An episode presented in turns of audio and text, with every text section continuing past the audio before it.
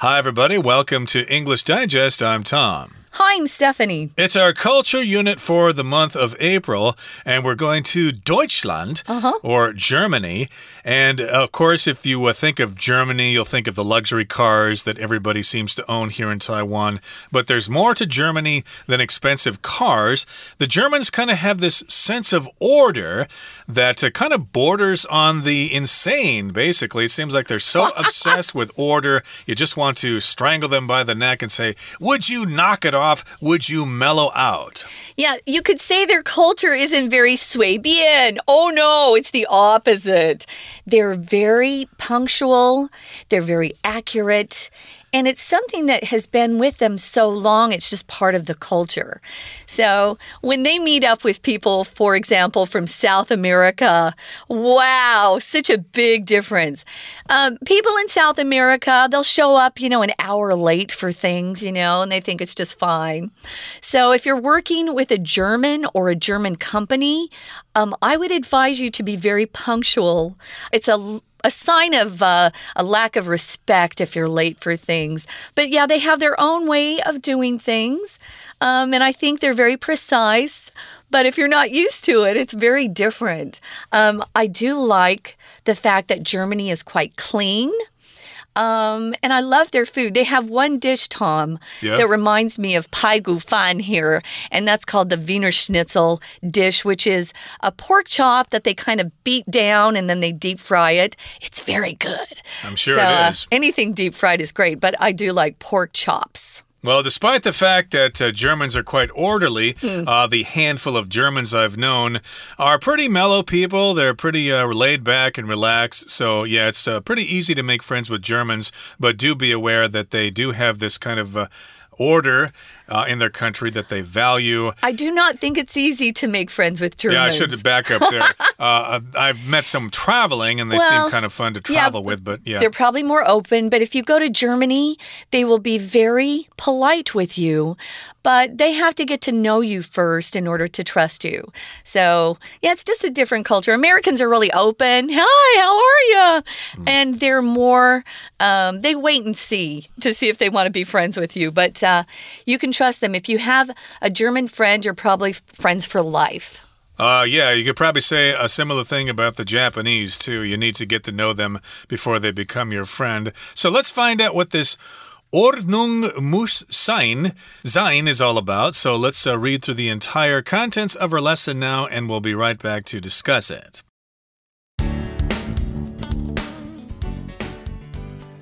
Imagine yourself in Berlin, Germany.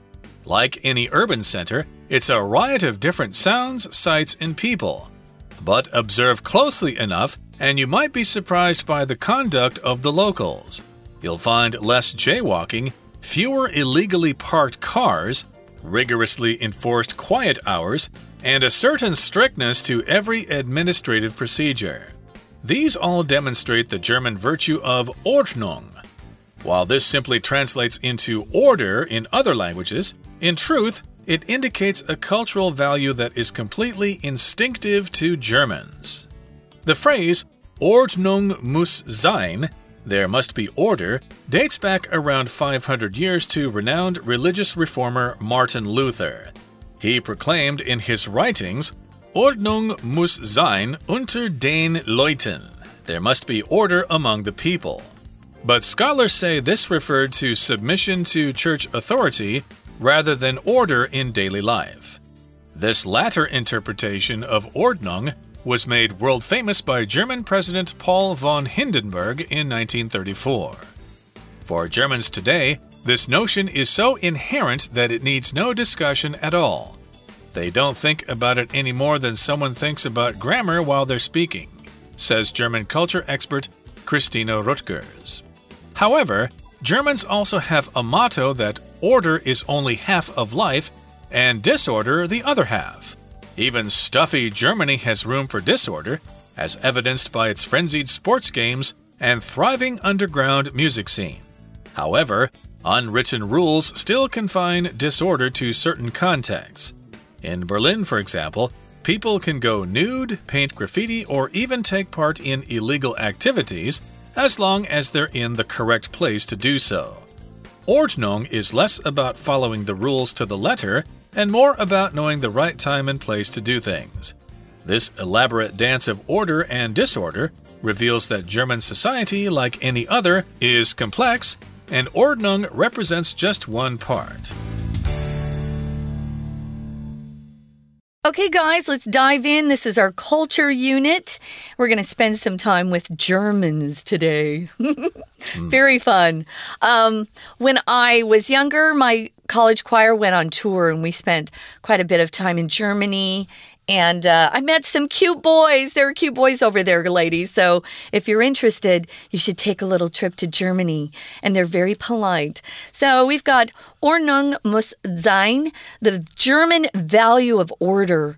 A lot of cultures value different things. So here we're saying they really like the fact that life should be arranged in a way that makes sense. Uh, not a lot of time is wasted. You use your time effectively. Uh, it's not a bunch of mess going on all the time. There's a lot of order. Um, you'll find that their trains run on time. That's very important. That's important to the Japanese as well, we know. But uh, yeah, in Germany, they like order. So, first of all, you're going to imagine yourself in Berlin, Germany. Now, back in the 80s, Berlin was still under communist rule.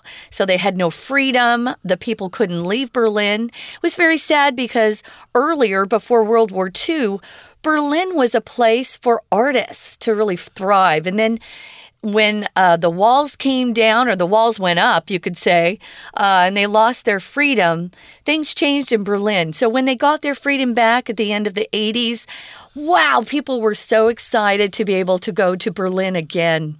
So we've got Berlin as an example here. And like any urban center, it's a big city. If you haven't been there, it's uh, full of people and places to go. And it's really a fast paced city as well. Well, like any urban center, it's a riot meaning it's a lot of stuff together, different sound sites and people. It's definitely a place you want to go if you get a chance to go to Germany, because Berlin is not like some of the other cities which were not under communist control. Um, you know, and so it's fun to go and see how they've opened up society since they've regained freedom but observe closely enough, and you might be surprised by the conduct of the locals. This word conduct is a noun, it's not conduct, which we usually use as a verb, right? Conduct experiments, conduct uh, the choir, conduct an orchestra. This is conduct. And it's actually its uh, pronunciation's different. Conduct and conduct. Conduct means how you behave yourself. Uh, if you're in a class and you have a very strict teacher, you will have to have very good conduct. And if you don't, you're going to get in trouble and you might get, uh, uh, your parents might be called in because you were being naughty in class. So, conduct is how you behave yourself. Exactly. So we're imagining going to Berlin, which I believe in German is pronounced Berlin or something close to that. And of course, now Berlin is the capital of Germany. It was not during uh, the uh, Eastern Germany phase there uh, when there was only West Berlin. And at that time it was Bonn, but it's now Berlin. And of course, it's kind of a lively city there. Big it's city, got yeah. different sound sites and people, but you'll be surprised by the conduct or the behavior of local people in Berlin, as I suppose you would find in other German cities like Munich and Hamburg and Essen and Mönchengladbach or whatever. So, of course, you'll be surprised at how they act. Here's what you'll see you'll find less jaywalking, fewer illegally parked cars, rigorously enforced quiet hours, and a certain strictness to every administrative procedure. So, this is what you'll find. This is what you'll see if you go to Berlin or any other German city. You'll find less jaywalking. Jaywalking means people don't cross at the crosswalks or the zebra crossing, as they're called here in Taiwan. Jaywalking is quite common, so you'll find less of that. Jaywalking here uh, would use the word less. But uh, if you're talking about cars, that's countable, so you would say fewer illegally parked cars. And you see illegally parked cars all over the place here in Taiwan and in other parts of the world, but you won't see that so much in Germany. Uh, this is a really important grammar point that Tom just pointed out. Less and fewer. We even have a lot of Americans who use the wrong word. Uh, because usually we're not very careful. So less always goes with non count nouns, and fewer goes with countable. So I could say I have less money than Tom but I have more plants at home than he does. So uh, make sure you're always using the right one. Fewer for countable, less for non count and you'll impress people who are listening. They'll think, oh, they learned that correctly. And they rigorously enforce quiet hours. So, probably between the hours of 11 at night and 6 a.m., you need to be quiet. Now, in New York City, people are noisy. Your neighbors don't care if you want to sleep. That's just life. Mm. But in uh, German cities, they try to be more polite to their neighbors and their community. And there's a certain strictness to every administrative procedure. What does administrative mean, Tom? Well, having to having to do with an administration, which means how laws are enforced and how they're administered, etc., etc so it has to do with running a business and setting up a bunch of rules and things like that. So, of course, uh, when things happen in Germany, you have to go through all the channels. Uh, you can't bribe people, of course. uh, it uh, just requires going through the police and the government. And so, of course, there's a strictness to all administrative procedures.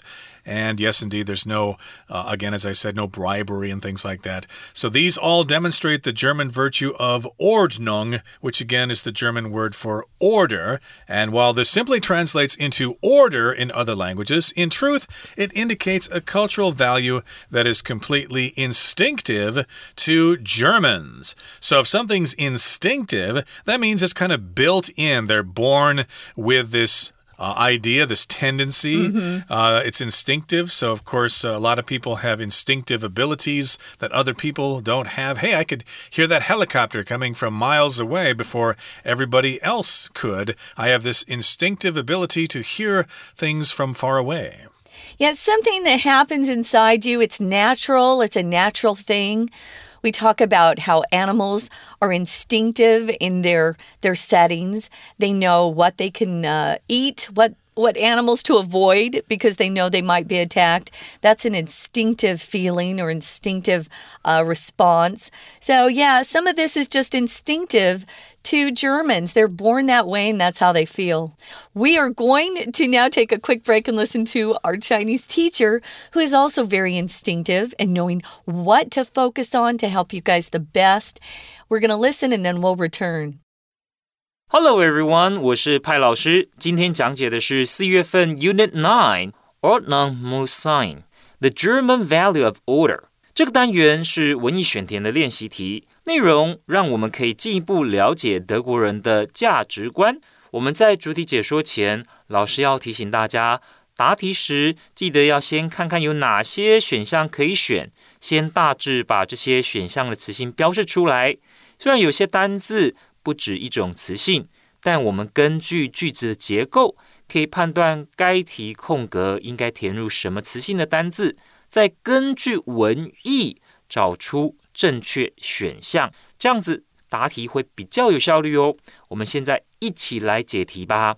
我们先解第一题，请先看到前三句，想象自己人在德国柏林，就像其他市中心一样，这里五光十色，人声鼎沸，车水马龙。不过空格 closely enough，你可能会对当地的民众行为举止感到讶异。closely enough。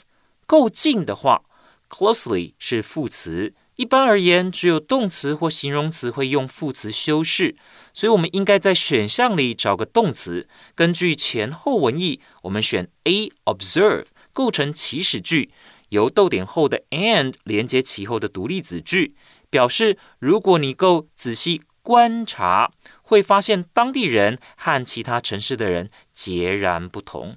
好，接着请看第二题。由于第二题空格前有对等连接词连接，我们知道对等连接词前后都是同一个词性。既然前面都是名词，包括 cars、hours，所以接下来第二题空格也是名词。根据前后文意，我们选 G strictness，表示还有对每个行政程序都有一定程度的严格。第三题很简单，这个句子没有动词，所以我们需要一个动词。根据前后文意，所以答案选 I demonstrate。这些都展现出德国秩序的美德。We're going to take a quick break. Stay tuned. We'll be right back.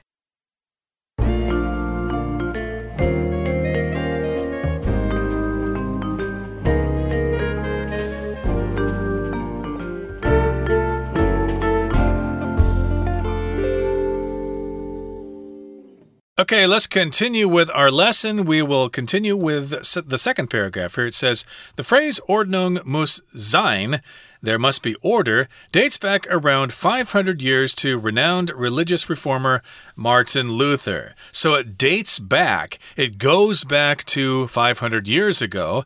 And at that time, we have a religious reformer by the name of Martin Luther, and he was renowned, which means he was famous. And he kind of reformed religion there. I suppose that's why we have the Lutheran Church because of him.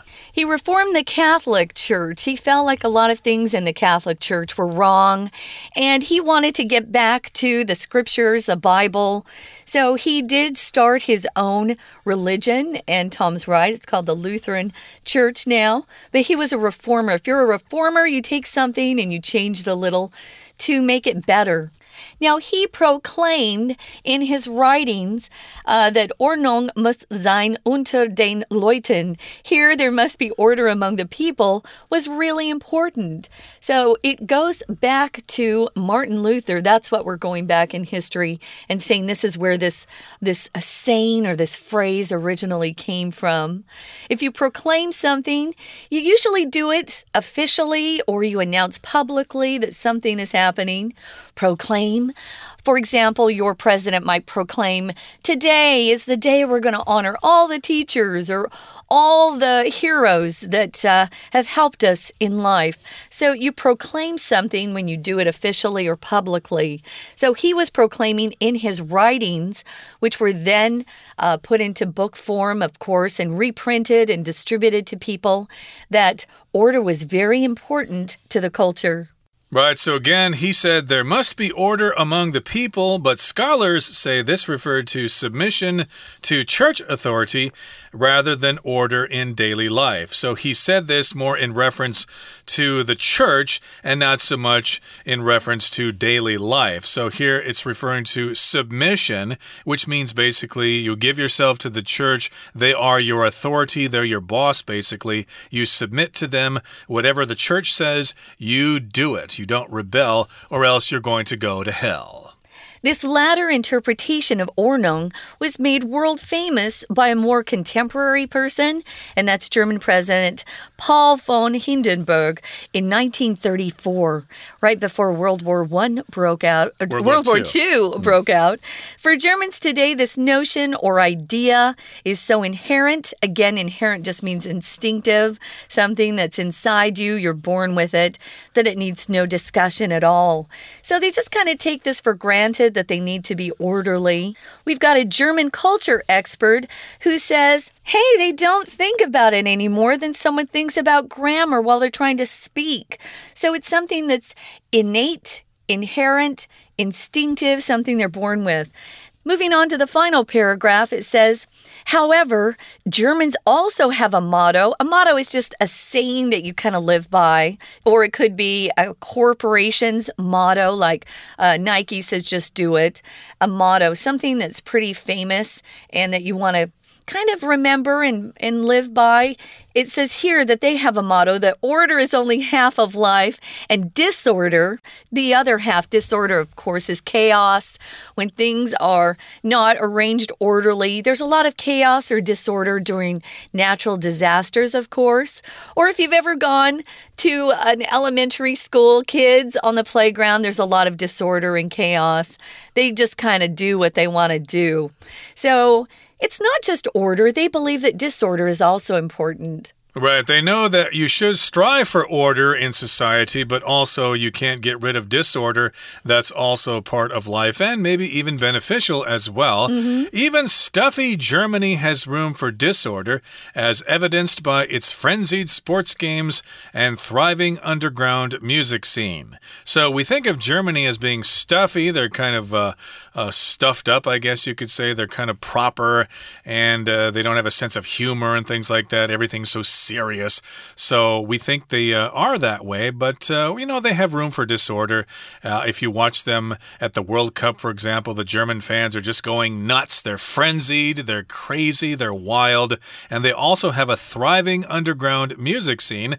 Yeah, lots of interesting bands come from Germany, like I think Nina Hagen is from Germany, and Alphaville, of course, was from Germany. Kraftwerk is also from Germany. They're pretty wild bands. Yeah, especially especially Berlin. Berlin has crazy underground music uh, that you should go and check out if you have a chance. It says here, however, unwritten rules, meaning these are rules people know about, but they're not in any written form. Uh, they still confine disorder to certain contexts or certain areas of life. You can't just have disorder anywhere you want. In Berlin, for example, people can go nude paint graffiti, or even take part in illegal activities like drugs, as long as they're in the correct place to do so. So you kind of have to pick your places where you want to be disorderly or not obey all the rules or obey all the laws. And uh, you see that a lot in Berlin for sure. Right, so yeah, they probably have designated places for you to paint graffiti like they do here in Taiwan. But uh, of course, in New York, it seems like people are painting graffiti everywhere. Yeah. And so to them, everything has a place. So you can't go walking down the street naked, but maybe you can be naked at a nude beach, for example. But again, they have to be in the correct place. Now, Ordnung is less about following the rules to the letter and more about knowing the right time and place to do things, which is basically what I said. You just you just need to know the rules and you need to follow them to the letter. To the letter just emphasizes that you should follow the rules exactly the way they're written, no deviation, no exceptions.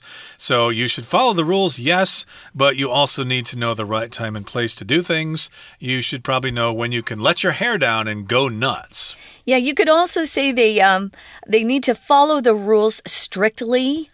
Um, to the letter is just a, another way to say strictly. So, this elaborate dance of order and disorder reveals that German society, like any other, is complex and that Ordnung represents just one part. Yeah, they're not just one type of people. Of course, there's a lot of variety there. Elaborate's one of our vocab words. It means something that's kind of uh, complicated. It's uh, maybe complicated in its design and planning, or maybe the parts that are involved are quite um, detailed or there are a lot of parts involved, elaborate. Nothing that's simple. Um, so it's quite elaborate. There's a lot involved. That's why we're calling it complex. Just like any other culture or people, the Germans are are very varied and they're complex, but they do have this um, idea that you know there should be order in parts of life for sure. And I suppose that's why their cars are so reliable because they rely on order so much and they're high quality. And of course, lots of people want to buy German cars and other German products as well. And they want to know German people and make friends with them. Okay, that brings us to the end of our explanation for today. It's time to listen to our explanation auf Deutsch in German. No, I'm kidding. It will be in Chinese. 现在请看到第四题。 宗教改革的推手马丁·路德声明，群众必须要有秩序。但是学者说，这空格对教会权威的顺从，而非日常的生活的秩序。因为 but 后面的这个独立子句主词是 scholars 学者，而动词是 say 学者说，而 say 之后其实是个省略了 that 的名词子句，所以我们知道 this。后面必须有一个动词。根据前后文意，答案选呢 B refer to。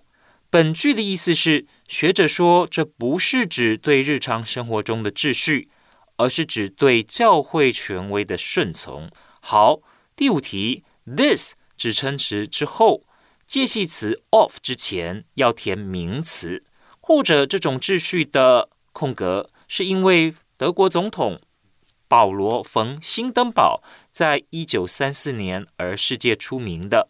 根据前后文意，答案选 F。Interpretation。整句文意是：西元一九三四年，德国总统保罗·冯·辛登堡使得后者这种对秩序的诠释举世闻名。第六题，对现在的德国人来说，这种想法如此空格，所以完全无需讨论。So that 句型中需要有形容词或副词跟在 so 后面。根据前后文意，答案选 C。Inherent。整句文意是：对于现今的德国人来说，这种观念是如此与生俱来的，根本不需要讨论。接下来我们看第三段第七题。然而，德国人也有一句座右铭：秩序只是生活的其中一半，混乱则是另一半。即使是一本正经的德国，也有混乱的空间。可以从疯狂的体育比赛和兴盛的地下音乐界来。怎么样？空格，even 一直到 disorder 已经是一个完整的句子，所以后面如果再加任何独立子句，都必须有连接词。